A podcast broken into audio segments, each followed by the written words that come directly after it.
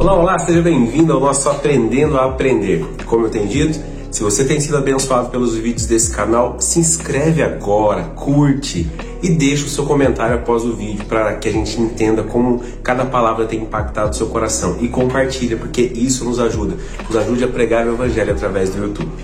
Livro de João, capítulo 11, versículo 40. Eu não lhe disse? Se você cresce, veria a glória de Deus. Jesus está trazendo uma palavra às pessoas que estavam ali, e essa palavra eu quero trazer para mim, para você, dizendo assim: "Ei, você não entendeu ainda?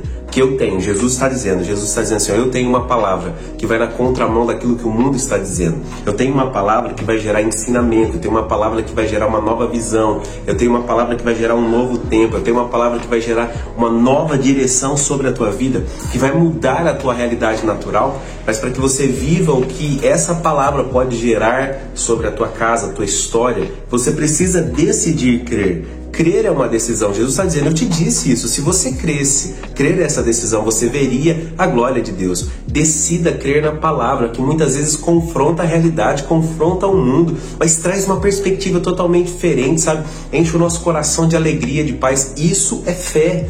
Decidir crer é decidir viver pela fé. E ainda ele termina dizendo assim: ó, se cresce, veria a glória de Deus. A glória de Deus é a manifestação da presença, do poder, do sobrenatural. A manifestação da glória de Deus é a mudança de toda a realidade.